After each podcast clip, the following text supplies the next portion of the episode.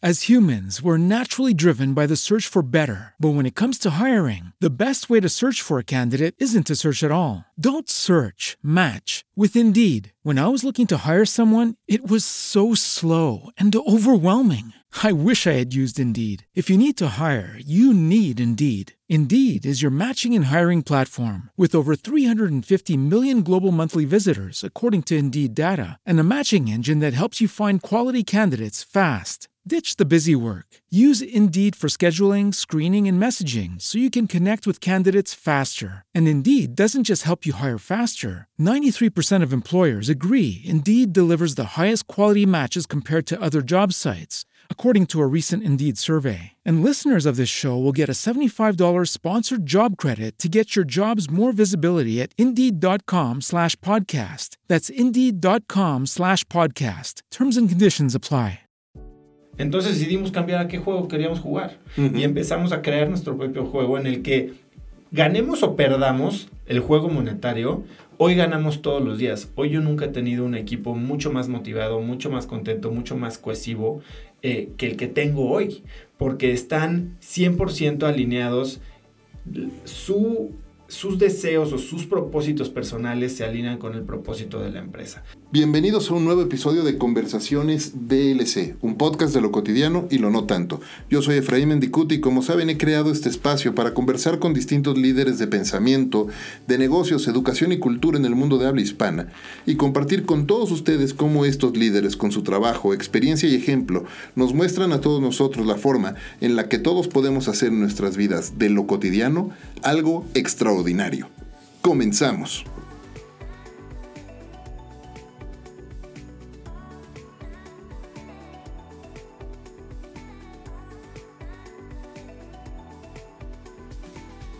Emprendedor, inversionista, podcaster, conferenciante, ingeniero industrial de formación y con una maestría por la Escuela de Negocios de la Universidad de Stanford.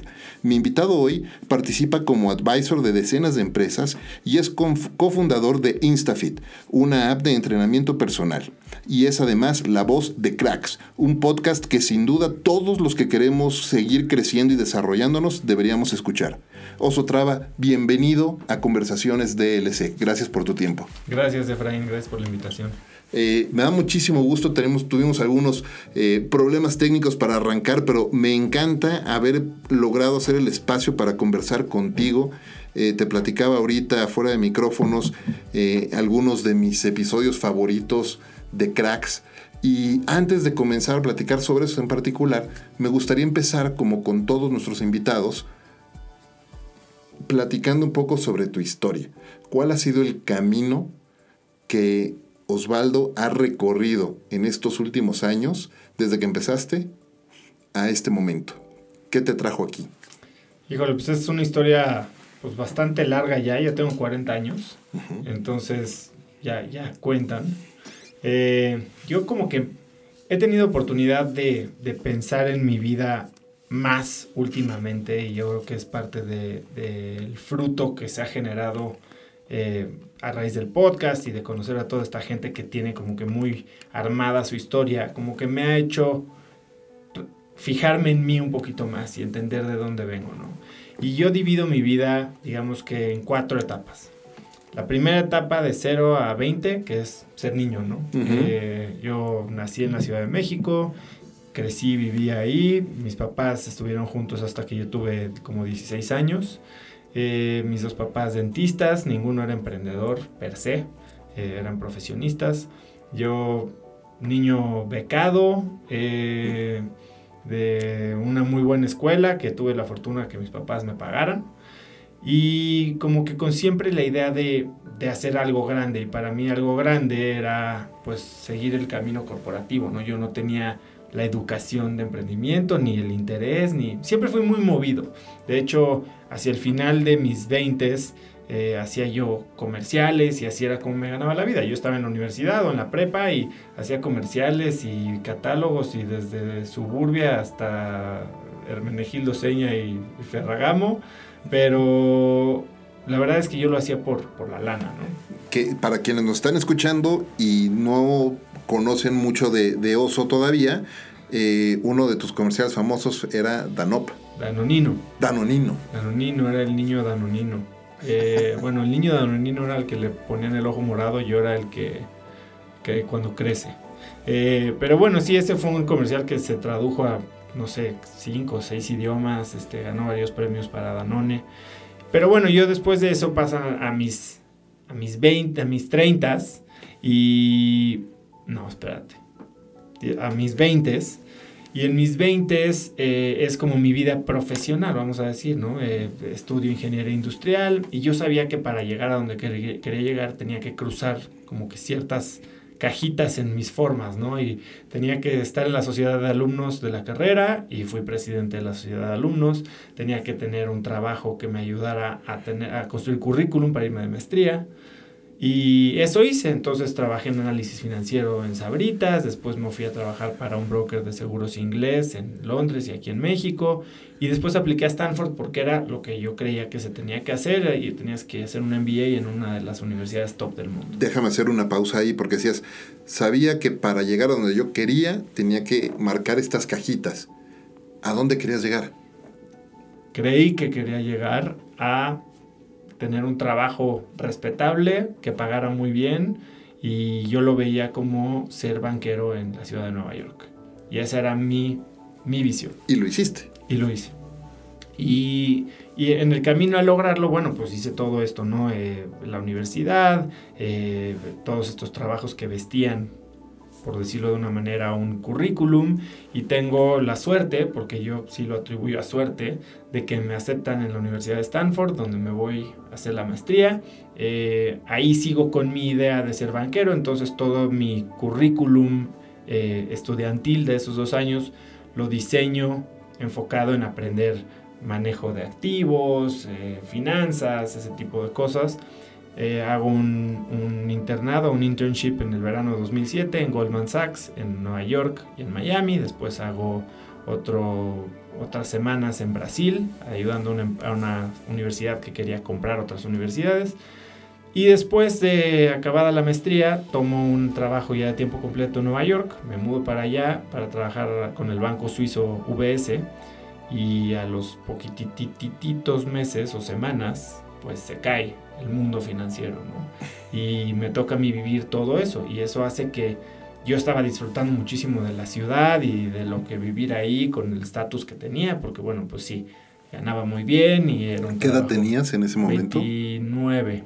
Bueno, ahora sí que living the life, ¿no? 29, banquero, Nueva York. No, si te, si te imaginas, yo, yo mis, ese, ese año que viví en Nueva York, que era una vida pues totalmente insostenible. Ganaba yo muy bien, pero todo se gastaba en renta y, y, alcohol, ¿no? Básicamente. Eh, y fiestas. Pero lo que sí me di cuenta es que no me llenaba lo que estaba haciendo. Como que llegué y fue un shock porque saliendo de Stanford traía yo como todo este ímpetu de vas a cambiar el mundo, para eso te programan, ¿no? Y sales y te das cuenta que pues eres uno más del montón, que para destacar tienes que destacar no por, eh, por atribución, sino por méritos y, y, no era un buen momento como para poder resaltar, ¿no? En, en un banco en el que estaba teniendo mucho escrutinio por eh, noticias que salían de, de, cómo manejaban el dinero, se había perdido mucho dinero, muchos clientes retirando sus fondos y entonces no había mucho por hacer. Y, y entonces cuando viene una ola de despidos, decido yo levantar la mano y el día que me corren me echo a bailar eh, y me regreso a México sin novia, sin casa, sin coche, sin chamba, con un poquito de dinero de mi liquidación y a ver qué, qué voy a hacer. Y entonces entran mis 30, ¿no? Justo cumplo 30 años en Nueva York, regreso a los pocos meses y en los 30 me dediqué a primero averiguar qué iba a hacer, sabía que ya no quería trabajar en una gran empresa, aunque no lo tenía tan claro, regresé, todavía traté de conseguir trabajo en fondos de inversión eh, en 2009, no se dio y termino de emprendedor. Eh, empiezo mi primera empresa con alguien que había sido amigo mío desde primaria y y que tenía una idea de negocio que parecía tener pies, la analizamos y, nos aventamos, la verdad sin saber mucho a lo que nos estábamos metiendo. Y era un negocio que resultó sumamente complicado, sumamente demandante, no solo de energía y fortitud o, fuerza eh, mental, sino también de recursos, ¿no? Era una cadena de tiendas que compraban y vendían electrónica usada. Teníamos literal más de un millón de dólares en inventario de celulares usados que se depreciaban por segundo. Eh, teníamos 150 empleados, 22 ubicaciones en eh, zonas marginadas de la ciudad. Entonces fue, y nosotros éramos dos emprendedores nuevos, de 30 años, sin experiencia de management, pues tratando de hacer lo mejor que podíamos, ¿no? Eh, y bueno, resulta que al cabo de cuatro años vendemos esa empresa, eh, salgo yo con un poco de dinero y digo, bueno, pues aquí no lo hicimos tan mal la primera vez, probablemente la segunda vaya a ser más fácil y hay algo que me queda claro, es yo quiero seguir creando, ¿no? A mí la parte creativa del emprendimiento me llama mucho la atención y es cuando creo que más motivado estoy y más contento salgo de la cama, es cuando sé que voy a hacer algo nuevo, algo diferente, algo que me va a ayudar a aprender o a conocer a alguien nuevo. Y en 2014 lanzamos Instafit, que es la empresa en la que estoy ahora. Eh, lanzamos con una visión de generar una plataforma eh, digital que ayudara a la gente a ponerse en forma sin tener que salir de su casa, sin tener que gastar tanto dinero, tal vez siguiendo unos modelos de negocio que existían y eran muy exitosos en, en Australia, en Europa y en América del Norte pero bueno, sin mucho conocimiento de nuestro mercado, muy bien, ¿no? Como que nos aventamos también viendo, viendo el concepto, pero no necesariamente entendiendo muy bien al usuario y ese fue un error que, bueno, pues nos, nos costó dinero y, tiempo, eh, pero la empresa a, lo largo de los últimos seis años ha evolucionado y hoy es una empresa que tiene su división de productos para el consumo digitales, o sea, nos hicimos extraordinarios, si no es por decirte que los mejores en América Latina en producir contenido digital de bienestar, eh, en video y ahora en audio, y eso también nos abrió la, el panorama a ponerlo al servicio de no solo de, nuestras, de nuestros productos y de nuestra compañía, sino de abrir divisiones que lo ponen al servicio de terceros. Y estamos produciendo contenido de, video y de audio alrededor de bienestar eh, para marcas de, pañales, eh, para marcas de hidratación, para productos empaquetados, eh, tratando de alinear muy bien la filosofía que nosotros tenemos y el conocimiento de mercado y de cómo comunicarte con estas audiencias ávidas de productos responsables, de productos saludables, de estilos de vida mucho más activos, con marcas que quieren estar ahí, ¿no? Entonces hoy tenemos en InstaFit cuatro divisiones. Una es la de apps, que son nuestros productos. InstaFit Workouts o InstaFit Ejercicio en Casa, que son videos para hacer en casa. InstaFit Gym, que son audios para hacer en el gimnasio, que te dan la experiencia de estar en un estudio como, no sé, ciclo, comando, pero en cualquier gimnasio de bajo costo o hasta en tu casa, em, con rutinas de elíptica, caminadora, bici estática, etc. Tenemos un área de salud corporativa en la que con nuestros productos digitales y muchas otras cosas que hacemos, ya estamos colaborando con aseguradoras, empresas, en programas de salud, de manejo de estrés corporativo, cumplimiento de la norma 035 de riesgo psicosocial. Tenemos una nueva área que se llama Avocado Wellness Marketing, que somos la única agencia en Latinoamérica, y digo agencia porque no hay otra palabra para decirle, enfocada en marketing alrededor del bienestar. Y hacemos ahí eh, estrategias de contenido alrededor de podcasts, eh, de rutinas que viven tanto dentro y como fuera de nuestras aplicaciones, de campañas de email y demás, eh, siempre enfocado en bienestar, experiencias, etc. Y ahora estamos retomando un experimento que hicimos hace cuatro o cinco años, en el que lanzamos nuestro, un suplemento nutricional, lo hice yo pues muy creativamente, pero pues con varios errores que ahora que estamos revisitando el proyecto, y, digo, vendimos más de 200 kilos en ese entonces, ¿no? Pero ahora lo vamos a relanzar en los próximos dos meses con un nuevo producto que está bien pensado desde el inicio, con unos márgenes mucho más saludables, una estrategia de go-to-market mucho mejor aterrizada y sobre todo un mejor líder para el proyecto de lo que lo fui yo en ese momento y ahora pues ya tenemos alguien especialista en suplementos. Entonces, la verdad es que hoy InstaFit dejó de ser una empresa eh, o un emprendimiento muy enfocado en una solución digital que va sobre una vertical y hoy somos más una plataforma de contenido de bienestar apalancado en tecnología. Oye, me encanta lo que estás platicando y voy a tratar de hacer un link con un episodio que escuché de Cracks en el que, y platicábamos fuera de micrófonos hace rato, en el que Ana Victoria te entrevista a ti. Y hay una parte en la que comentas, y ahorita empezaste a platicar también un poco de eso, eh, que en algún momento el driver de tu carrera era eh, el dinero. Claro. ¿No? Lo que otros te, nos marcan, ¿no? La sociedad nos ha marcado como, como éxito profesional, ¿no? Correcto. Y, ahora eh, te escucho y, además, eh, si te vieras en un espejo, mientras estás platicando todo esto que estás platicando, los ojos te brillan. Se ve que realmente te entusiasma y te gusta lo que estás haciendo. ¿Y cómo viene o cómo, cómo fue el cambio?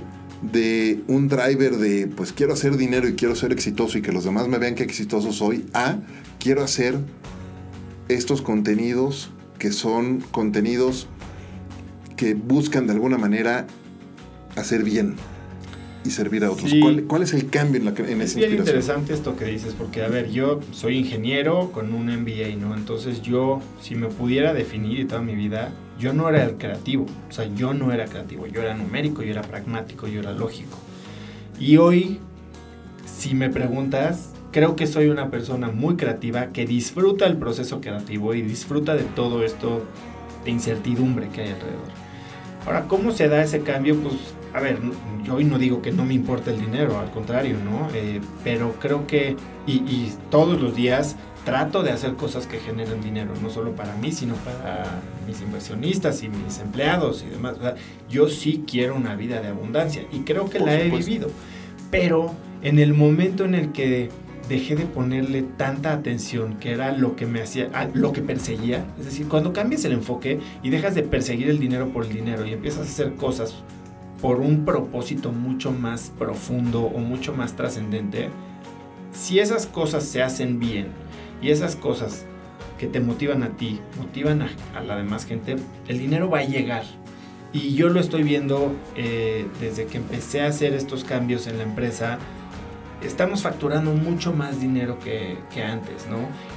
y no solo facturando, sino estamos siendo mucho más rentables que antes, lo que nos va a permitir controlar nuestro crecimiento, que ese fue el objetivo principal, ¿no? Cuando dijimos, basta ya de tratar de cumplir las expectativas de gente externa, llámense los inversionistas posibles de una siguiente ronda, o el benchmark de cómo crecen las apps de Y Combinator, o el 7% semanal, o ya sabes.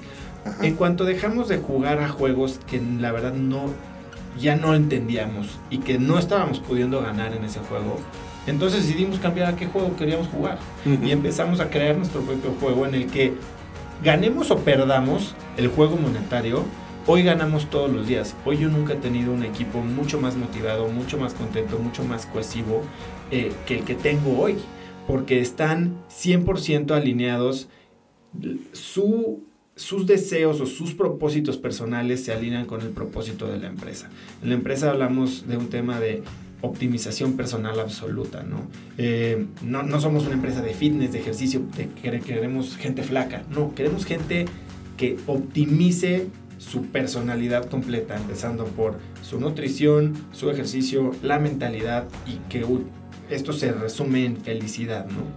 Y entonces cuando tenemos un, abanico tan amplio en qué actuar, podemos entonces seguir nuestras pasiones personales trabajando hacia la misma misión. Si tú eres alguien al que le gusta hablar de mentalidad y psicología o meditación, tal vez hay un espacio en el que podemos generar una avenida de negocio que mejore la calidad de la gente, de, la vida de la gente, que los ayude a optimizarse personalmente, absolutamente, machando con tus intereses personales. Y eso va a hacer que trabajes mucho mejor, con más ganas y, más feliz, ¿no? Entonces vas a dar mejores resultados.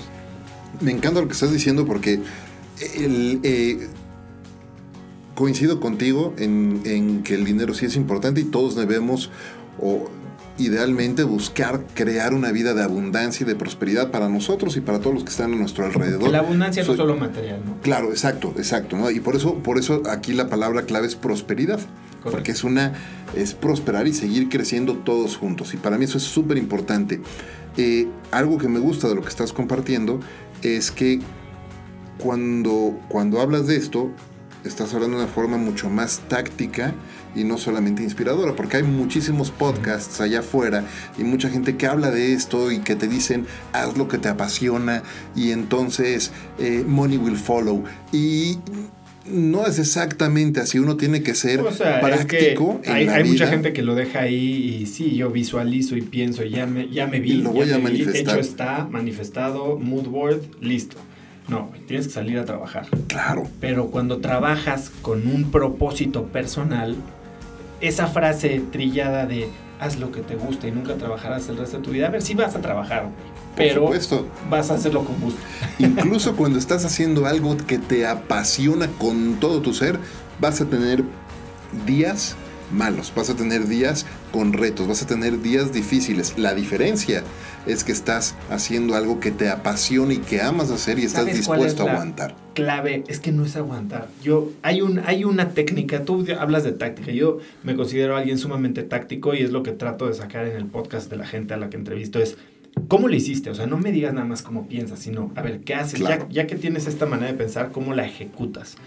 Y la manera en la que yo cambio mi mentalidad sobre un día que antes probablemente giraba alrededor de un to-do list que me llenaba de flojera y de, miedo, de angustia y de decir no me quiero salir de mi cama porque son cosas que tengo que hacer que me dan flojera. Que claro que hay cosas como hablar con los abogados que me dan la peor flojera. Pero cuando le cambié la filosofía o la manera de interpretarlo de tengo que hacer esto y qué flojera a este es un paso que en cuanto lo quite me está acercando más al propósito grande que tenemos, ¿no? Y entonces dices, ok, lo que estoy haciendo hoy sigue siendo lo que quiero hacer, nada más que este cachito se ve un poquito diferente. Claro. Y entonces ya no te enfocas en la tediosidad o lo tedioso de la tarea que tienes a la mano. Hay una práctica que yo comparto mucho con mis equipos de trabajo y con algunas personas que tengo la fortuna de, de apoyar como coach y yo le llamo la práctica los Big Fives. Seguramente habrás escuchado de los famosos OKRs. Claro. ¿no? y, tú eres Googler, entonces. ¿no? Y entonces, pero yo le digo un infames OKRs, ¿no? Y básicamente es como toda la organización, desde el CEO y todo el staff hasta las personas de nivel más operativo, están trabajando todas por un mismo objetivo, aunque cada quien persigue un distinto key result. Por eso, objectives and key results. Ahora, yo lo traduje a eh, una práctica que le llamo los Big Fives. Los Big Fives no es otra cosa más que definir cuáles son los cinco grandes goles o cinco grandes objetivos que tú tienes en el año. En el año para poder determinar cuáles son las cinco cosas que tienes que lograr en el trimestre, las cinco en el mes, las cinco cosas que tienes que hacer que sucedan esta semana y por lo tanto cuáles son las cinco prioridades que tienes el lunes, el martes, el miércoles, etc. Y eso lo que te permite es precisamente tomar un paso, ahorita que decías, es un paso más allá. Y entonces no se trata de sacar una lista de pendientes y palomearlo y luego porque además nos volvemos adictos a los pendientes, ¿no? A palomear shot de dopamina, ya saqué mi palomita, sino más bien tienes cinco pasos críticos que dar ese día y al final del año resulta que diste más de 1300 pasos que te acercan a lo que quieres lograr. Sí, cuando lo pones todo, o sea, cuando la acción que estás haciendo inmediatamente la ves aislada puede carecer de sentido, ¿no? Pero cuando lo pones en el contexto de una meta más grande, que puede ser un, resultado anual o un propósito masivo transformador, eh, entonces, bueno, se hace mucho más atractivo para ti hacer lo que tienes que hacer ahorita. Claro. Oye, eso, déjame regresarme un poco hacia tu trayectoria, porque algo que me, me, llamó mucho la atención y me gusta de tu trayectoria es que... Eh, a pesar de los pasos y de la transformación que tuviste o, y los cambios que fuiste haciendo en tu, en tu forma de conducirte profesionalmente, eh, lo cierto es que has dado paso por paso, paso por paso. Es decir, eh, por lo menos por lo que se ve desde los que estábamos afuera, no ha habido shortcuts, no ha habido atajos, ha sido un paso a la vez. Y entonces, y eso toma tiempo, ¿no? Y hoy vivimos en una época en la que muchas personas quieren una carrera instantánea, así como hacer palomitas en el microondas. Entonces, eso es bien duro. ¿Cuál es tu respuesta a cuando llega alguien tal vez a quererse integrar a tu equipo de trabajo o en Endeavor te piden un consejo y, lo que tú estás detectando es que lo que quieren es un resultado inmediato y no tienen la paciencia para hacerlo? Pues sí, mira, el, el tema de si hay veces que hasta yo mismo me he cuestionado. Tal vez me lo he hecho más difícil de lo que necesitaba hacer al estarme cambiando de industria, primero de ser godín a, ser emprendedor, después de ser emprendedor de retail a ser emprendedor digital cuando no sabía nada digital. O sea, no me he especializado, ¿no? No he seguido casi casi que las 10.000 horas de Gladwell que te dicen que así vas a ser extraordinario, ¿no?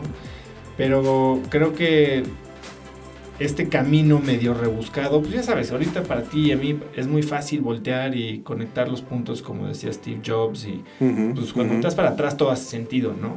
Eh, yo a la gente lo que le digo es, ok, tienes que tener un plan hacia el futuro, tienes que ver dónde quieres estar en dos o tres pasos.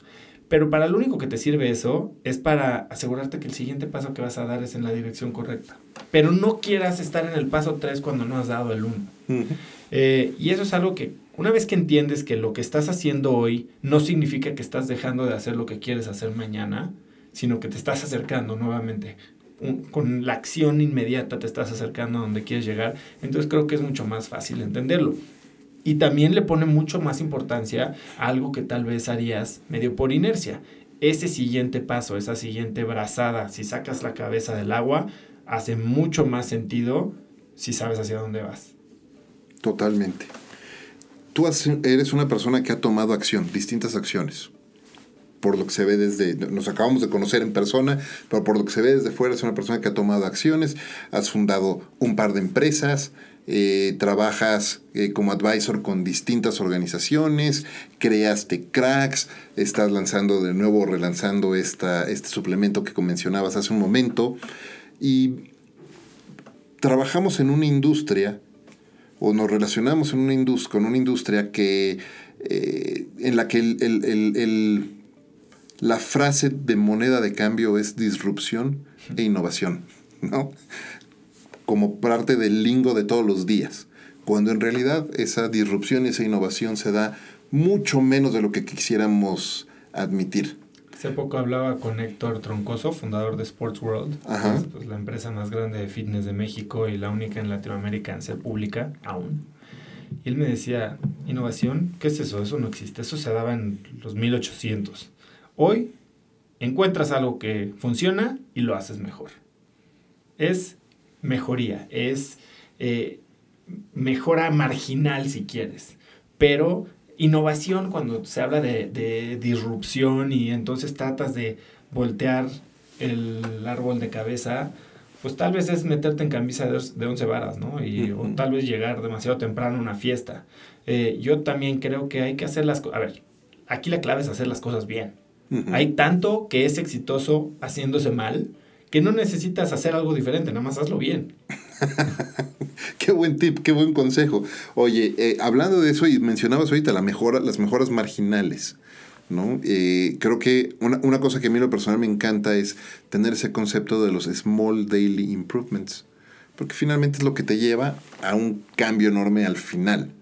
¿Cuál han sido en la vida de Oso Traba algunos de los small daily improvements que te han hecho cambiar en estos últimos años? Tengo miles. Todo el, todo el tiempo estoy tratando de renovar mis, no mis, bueno, sí mis sistemas, pero mis prácticas, ¿no? Eh, y por ejemplo, tengo un ebook en mi sitio en cracks.la, si van a cracks.la de 7 hábitos, hay un ebook que es gratis, que son los 7 hábitos que uso para ganar mis mañanas. Y obviamente no empecé con todos estos de golpe, ¿no? Han sido cosas que pruebo, me quito, pruebo y me quito pero son hábitos que los puse ahí porque me han transformado. Uno es una práctica de gratitud. Yo lo digo eh, muchos años y hasta hace no muchos, me despertaba con un pesar y la primera frase que venía a mi mente, y no te estoy diciendo de, broma, era qué mamada.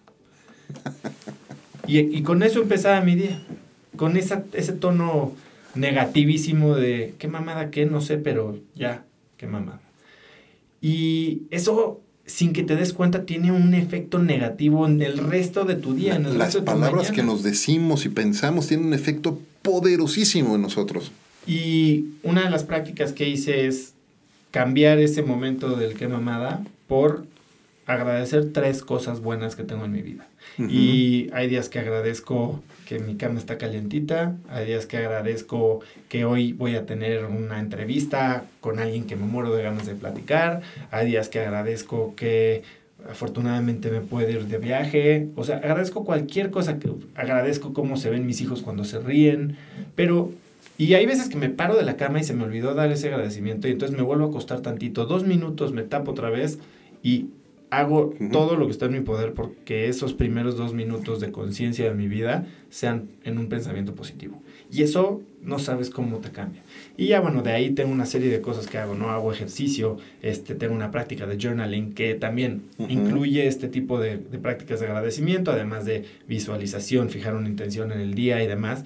Y para esto estoy a punto de lanzar una app como proyecto personal em, que se llama el Focus Journal.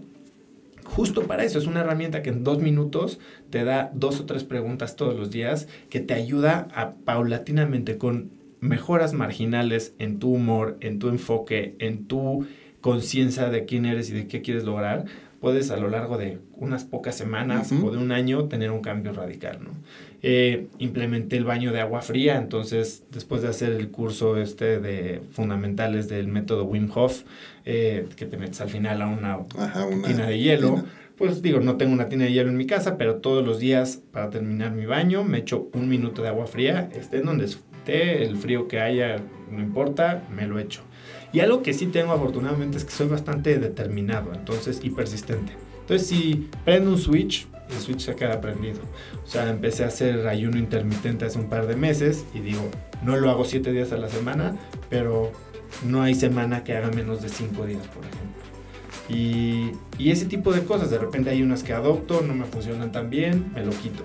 Eh, dejé de comer carne hace ocho meses porque tenía el colesterol alto y hígado graso y las dos opciones que me dieron era o tomas esta pastilla el resto de tu vida o, o pruebas seis semanas sin comer carne tomé la segunda y en seis semanas todos mis niveles estaban a la perfección, pues me seguí sin comer carne. Buenísimo. Eh, entonces, ese tipo de cosas, son, muchas son temas de, eh, de mentalidad y, de conciencia, o sea, meditación, que me ayuda nuevamente a, dejar de ponerle atención al ruido que hay fuera y, eso implica las expectativas de la gente, las metas que te, te pones o los sueños que persigues sin saber que no son tuyos.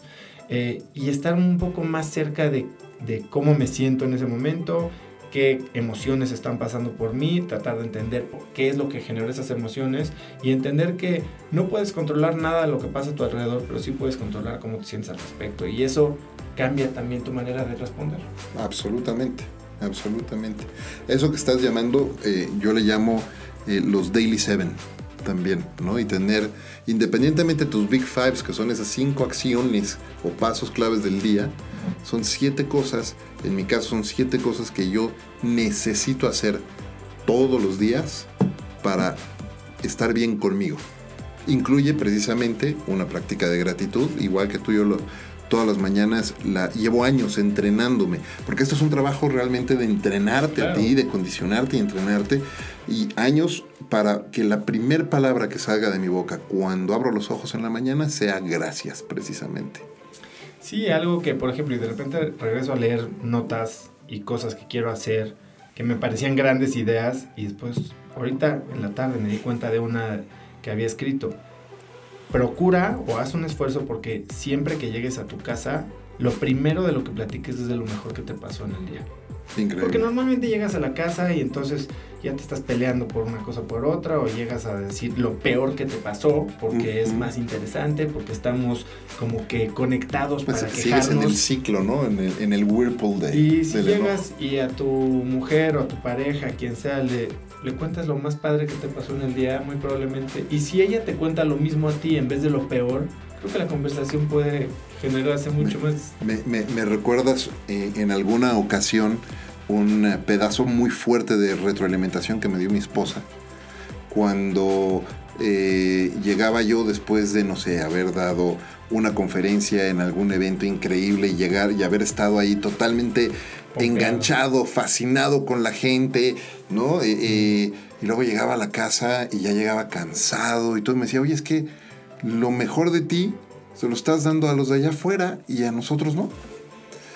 Fue una retroalimentación muy fuerte, ¿no? El tener que hacer un ajuste, claro, tenía toda la razón, había que hacer un ajuste ahí de actitud y regresar a, poner el foco en casa. Sí, para mí eso fue yo creo que el detonante más grande de este cambio que he vivido y fue, lo digo en la plática TED que di hace un poco en Tijuana, que pues parecía que todo estaba padrísimo en mi vida, mi familia muy bonita, las empresas muy bien, las revistas, lo que tú quieras. Y mi esposa estaba viviendo una versión muy diferente de mi realidad, porque llega un día y me pregunta que por qué odio mi vida.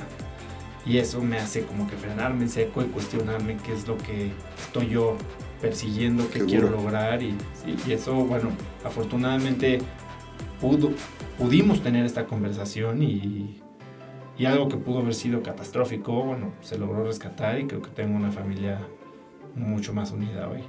Qué bueno, te felicito por eso, porque escuchar ese tipo de retroalimentación no es fácil, actuar sobre esa retroalimentación es todavía más difícil, pero si logras dar ese, ese shift, me parece que es, maravilloso. Oye, todos tenemos eh, en nuestras vidas personas que de una u otra forma han marcado nuestra vida nuestra forma de pensar, nuestra forma de conducirnos. Y esas personas van cambiando, no, no es que la misma persona se quede con nosotros toda la vida.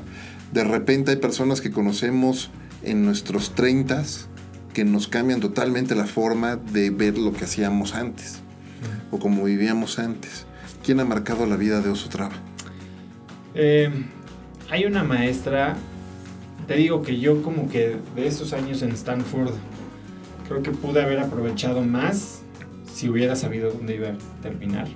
Pero no lo hice. Y la única maestra que de verdad me acuerdo y me llevo y sigo en contacto con ella y ya la tuve en el podcast. Es una maestra que se llama Carol Robin y ella fue la directora del Departamento de Relaciones Interpersonales de la Escuela de Negocios de Stanford por 14 años. Oh, y Stanford es famoso porque tiene un curso que se llama Dinámicas Interpersonales, que se le dicen touchy feely. Y la gente va ahí porque es un curso que no tiene ninguna otra universidad. Y en este curso son grupos de ocho personas que toman un trimestre juntas en un como medio formato de grupo de apoyo, grupo de terapia.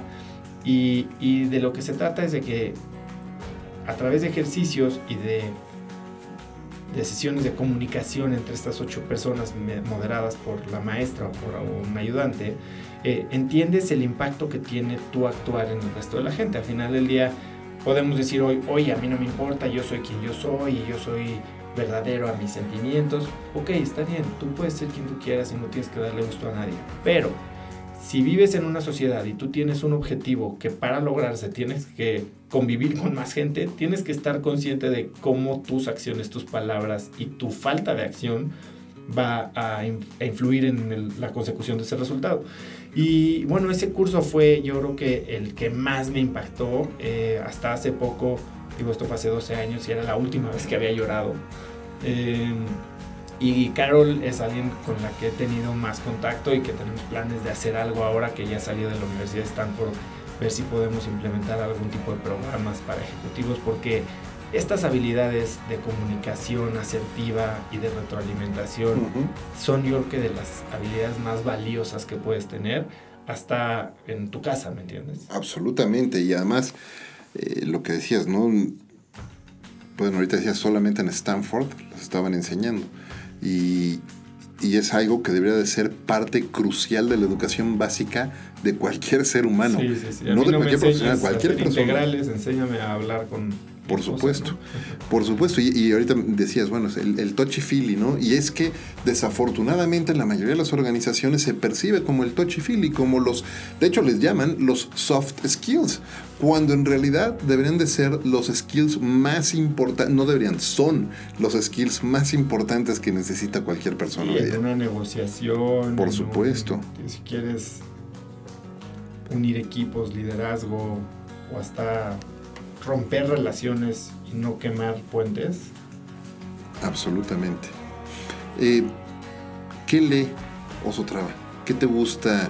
Eh, mencionaste por ahí, mencionaste un, uno o dos libros hace un momento, pero ¿qué, lees?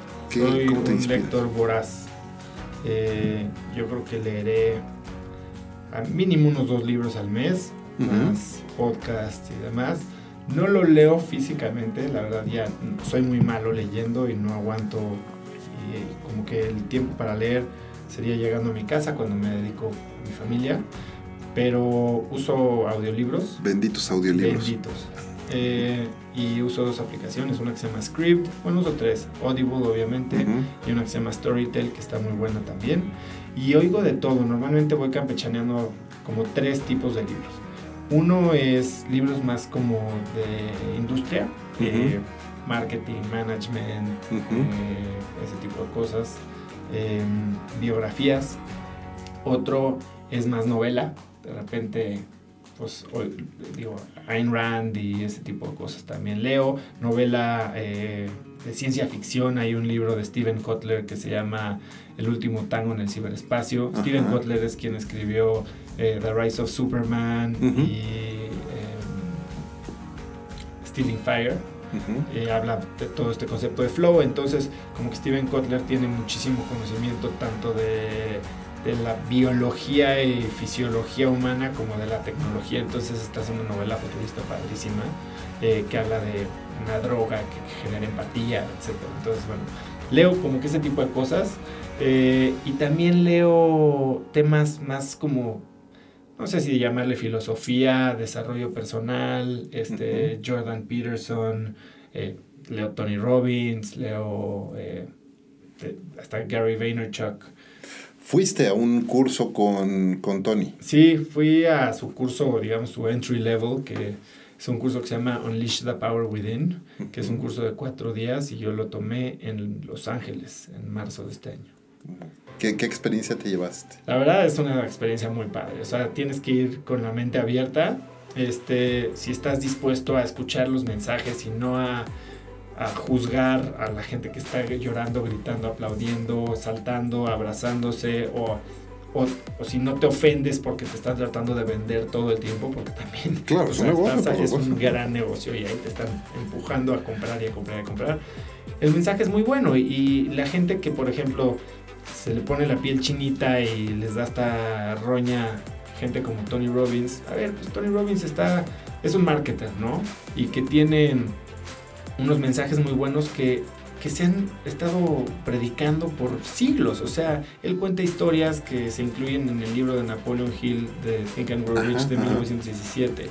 Cuenta historias que le contaron a él Jim Rohn que en Ujú. los 60s. Él estudió, bueno, él fue, fue aprendiz de ¿no? Jim, de. Jim. Exacto. Entonces, o sea, no está inventando el hilo negro, solo que ha encontrado una manera y creo que es un momento en la sociedad y en la historia en la que la gente está necesitada de esperanza, ¿no? Eh, creo que un gran error con el que yo, no error, un, un gran tema con el que yo medio de repente batallo con este tema de, del desarrollo personal es que muchos de estos gurús traen un mensaje increíble y si tú estás en el momento y en el mindset de escuchar ese mensaje y hacerlo tuyo y poner las cosas en práctica para estar mejor tú por dentro está increíble. Pero ellos, como decíamos, es un negocio. Y entonces para tangibilizar el negocio no te van a cobrar 6 mil dólares para que salgas más feliz. No creo que serían muy exitosos. Cobran 6 mil dólares y te dicen que vas a ser millonario, ¿sabes? Que, que viene la abundancia carretada, así que este es mi avión y este es mi hotel y este es mis Ajá, 6 mil sí, millones sí. de dólares. Entonces, esa parte de, de tratarle de, de tangibilizar o de medir la felicidad con la vara del dólar, eso es algo con lo que yo tampoco estoy tan de acuerdo. Pero, eh, como con todo, ¿no? Hay, hay, hay gente que no te gustan ciertas cosas, pero no por eso las hace malas. Y creo que cuando hablas con alguien con la mente abierta, independientemente de quién sea, le puedes sacar una lección. Claro, eh, estoy de acuerdo contigo, independientemente de qué tanto se puedan inclinar a esa parte de monetizar el mensaje que están dando, eh, si aprendemos a tomar lo que es de valor para nosotros y no Claro. te relacionas otras cosas, es valiosísimo. Fíjate, yo estuve ahora en, en octubre, inicios de octubre, tomando un seminario, pero con Brandon Bouchard. Ah, mira. Justo. Y eh, lo que a mí me interesaba mucho era, por supuesto, todo lo que comparte él, pero además eh, estaba ahí Tom Billieu, estaba Luis Howells, estaba Rachel Hollis, Dean Graciosi. De hecho, me, pasó muy chistoso un día eh, muy temprano. Yo suelo levantarme muy, muy temprano en la mañana y hacer ejercicios desde temprano. Entonces me fui al gimnasio del hotel y estaba escuchando un audiolibro mientras estaba en la caminadora de Dean. Y cuando volteo, a dos caminadores estaba Dean, ¿no? Entonces hasta le dije, oye, te estoy escuchando, terminamos platicando un rato, una muy buena experiencia. Y, para mí esa interacción, ese momento con Dean Graciosi fue una de las cosas más valiosas de, haber invertido tanto en ir a este seminario, porque lo que platicamos ahí ya no fue el, bueno, mira, ven y aquí... No fue el pitch. Exactamente, ¿no? Entonces muy, muy valioso eso y, estar ahí... Eh, eh, pues dicen por ahí que somos la mezcla de las personas con las que nos relacionamos. Y creo que el promedio es como las cinco o seis personas con las que nos relacionamos. Entonces, el estar eh, rodeándote de estas personas, haciendo un esfuerzo por rodear, y no, necesariamente tienes que hacerlo físicamente. Exacto, es lo que justo mañana va a salir un video, yo pongo, saco unos videos cada semana ahí en Instagram y el de mañana es justo eso, cómo escoges un mentor, ¿no? Y quiénes son mis mejores mentores. Y para mí mis mejores mentores han sido mis colegas, por decirlo así, mis peers, ¿no? Y sobre todo hablando de emprendimiento, de quien más aprendo es de otros emprendedores.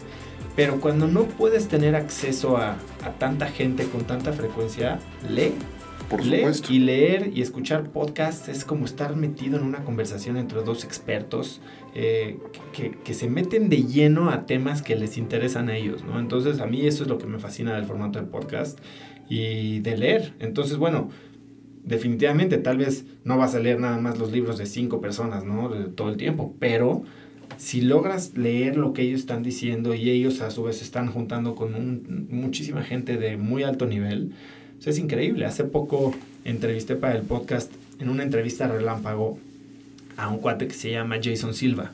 Ah, claro, por supuesto. Jason Silva, pues no es ni un investigador, no ha escrito libros, no, o sea, él es un comunicador.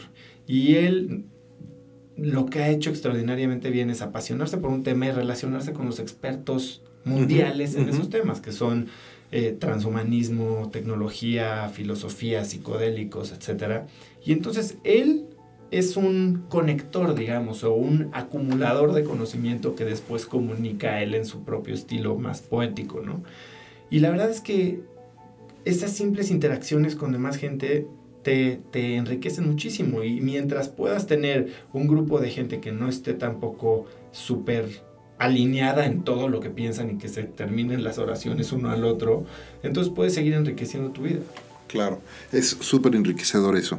Hace un rato voy a cambiar un poco el track eh, porque se nos está acabando el tiempo, pero me estabas compartiendo, nos estabas compartiendo un poco sobre tus hábitos y justo es una pregunta que siempre hago hacia el final de, de cada episodio. ¿Cuáles son los hábitos y rutinas que, que líderes como tú han adoptado y han implementado y desarrollado eh, porque yo sostengo que para poder ser tan prolíficos y productivos como lo eres tú, necesariamente tenemos que hacernos de ciertas rutinas y de ciertos hábitos que nos permitan estar balanceados, que nos permitan tener un buen nivel de energía, que nos permitan mantenernos enfocados.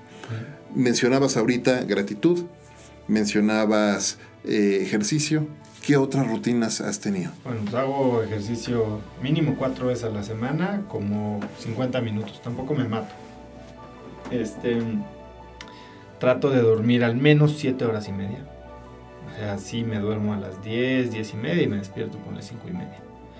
Em, como bien, como muy bien. O sea, desayuno, un desayuno grande, acabando de hacer ejercicio. Eh, con huevos, con fruta, café, jugo, crema de almendra, o sea, sí me alimento bien y a la hora de la comida también. Eh, ahorita te digo, no estoy cenando, estoy haciendo el ayuno intermitente, entonces de, que termina la comida hasta el desayuno del día siguiente, que son como 16 horas, ahí no como nada más que agua, ceno un té de jengibre con canela y de repente sí nos da hambre y me la aguanto. Em, tengo la práctica de gratitud, lo del agua fría. Los fines de semana paso mucho tiempo con mi familia, con mis hijos. Eh, los llevo todos los días, bueno, casi todos los días, a, que los recoja el camión. Los veo unos 20 minutos en la mañana y después en la noche ya no los veo. Eh, entonces los fines de semana trato de aprovecharlos bien con ellos. Y en realidad así es, ¿eh? O sea, soy una persona de, de hábitos constantes, pero tampoco tengo tantísimos, ¿no? Leo mucho, escucho podcasts, este, medito, probablemente los mismos días que hago ejercicio y nada más. Si pudieras regresar hoy, te ponen el DeLorean aquí afuera y pudieras regresar al pasado, al momento que tú quieras de la vida de Oso, para hablar contigo, ¿qué le dirías? ¿A qué momento de tu vida regresarías y qué consejo te darías? nunca pienso en regresar el tiempo. Pero sí me gustaría poder reaprovechar esos dos años que tuve en Stanford y tal vez enfocarme más en tecnología. Entonces, regresaría y me diría, estás haciéndolo muy bien, enfócate en las relaciones, no te mates estudiando, que es algo que no hice claramente. Eh, pero piensa, piensa en el futuro y es que eso es lo que nos pasa, ¿no? Como que creo que no mucha gente es tan buena imaginándose el mundo en el que va a vivir en 20 o 30 años. Y entonces estamos tomando decisiones para el mundo que vamos a vivir tal vez en 5. Y ese mundo que vamos a vivir en 5 viene y se va y cambia cada vez más rápido, ¿no? Entonces creo que hoy de lo que se trata es de tener herramientas y de posicionarnos ahora sí que estar como el surfeador, ¿no? Esperando la ola y verla llegar y tratar de posicionarte donde la ola va a pegar. Porque si estás pensando en la ola que está ya abajo de ti, pues va a durar muy poco, ¿no? Entonces eso, eso haría, regresaría y me diría, pues trata de aprovechar que estás en el mejor lugar del mundo para posicionarte en una industria que va a revolucionar el planeta. Muy bien, muy bien, muchas gracias dónde las personas pueden conectar contigo. Bueno, obviamente está Cracks, pero eh, ¿dónde podemos conectar contigo? Yo donde mejor me muevo es en Instagram, arroba osotrava. Debería de estar más en Twitter, pero ahorita vamos a hablar de eso. arroba osotrava o arroba cracks podcast. El sitio es cracks.la. Eh, mi sitio personal es eh, osotrava.com y bueno, obviamente en Instafit Em, están las dos aplicaciones. Si van a mi Instagram, ahí en el link en mi biografía están los links a mi TED Talk, a mis aplicaciones, a mi ebook gratis, al podcast, a todos lados. Entonces, Instagram, si me mandan un mensaje, también los respondo todos.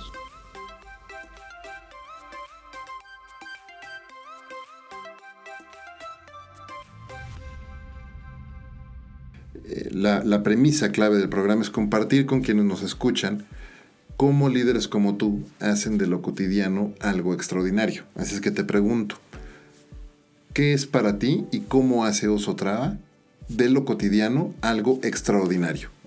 Platicaba con un amigo el fin de semana y creo que todos queremos mejorar nuestra vida, ¿no? Y todos estamos buscando esta píldora mágica o este cambio radical, si nos vamos a cambiar de trabajo, si nos vamos a cambiar de ciudad, si vamos a cambiar de pareja, si vamos a irnos de maestría, si vamos a inventar la, nueva aplicación revolucionaria y creemos que eso es lo que va a hacer que ese cambio que, buscamos llegue. Cuando yo creo que el secreto está no en esos cambios gigantes, sino en lo cotidiano. Yo creo que todos tenemos la fórmula para mejorar nuestra vida si quieres marginalmente, si quieres dramáticamente, pero el día de hoy. Y esa fórmula es haciendo las cosas simples, tal vez tediosas, tal vez monótonas, que ya sabemos que tenemos que hacer, pero que no estamos haciendo. Un ejemplo es llegar con tu esposa, darle un beso en la noche, dejar tu celular a un lado, y esto me va a oír porque yo no lo hago, pero es justo lo que voy sé perfectamente la fórmula para mejorar lo que pasa en mi casa cada noche y aún no lo hago. O no tanto como debería. Si nos dedicamos a hacer las cosas cotidianas que ya sabemos que tenemos que hacer y no estamos haciendo, los cambios van a ser inmediatos. ¿Por qué? Porque son justo los que ya te dijeron que se necesitan hacer. No estás inventando, ¿no? Muchas veces tratamos de innovar y hacer estos cambios que a ver si pegan cuando ya sabemos exactamente cuáles son los que van a pegar y no los hacemos. Dicen, hay que cruzar las T's y puntear las I's. Si hacemos eso, todo se vuelve extraordinario. Me encanta. Buenísimo. Pues muchísimas gracias, Oso, por hacer el espacio. Antes de, de, despedirnos, quiero hacerte un breve reconocimiento por el increíble trabajo que has estado haciendo, no solamente con Instafit, pero con Cracks.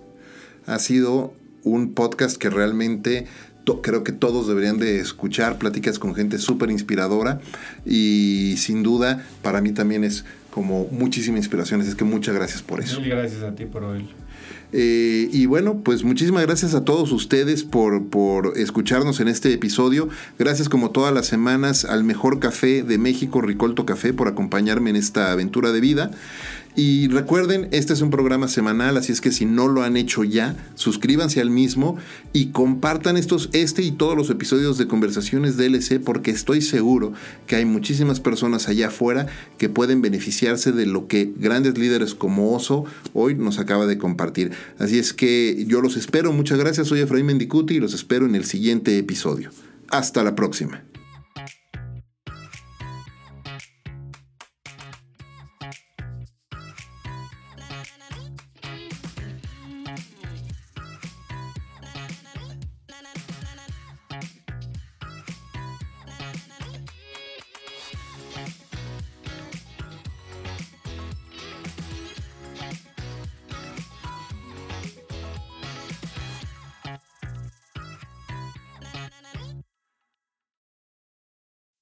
As humans, we're naturally driven by the search for better. But when it comes to hiring, the best way to search for a candidate isn't to search at all. Don't search, match with Indeed. When I was looking to hire someone, it was so slow and overwhelming. I wish I had used Indeed. If you need to hire, you need Indeed. Indeed is your matching and hiring platform with over 350 million global monthly visitors, according to Indeed data, and a matching engine that helps you find quality candidates fast. Ditch the busy work. Use Indeed for scheduling, screening, and messaging so you can connect with candidates faster. And Indeed doesn't just help you hire faster. 93% of employers agree Indeed delivers the highest quality matches compared to other job sites, according to a recent Indeed survey. And listeners of this show will get a $75 sponsored job credit to get your jobs more visibility at Indeed.com slash podcast. That's Indeed.com slash podcast. Terms and conditions apply.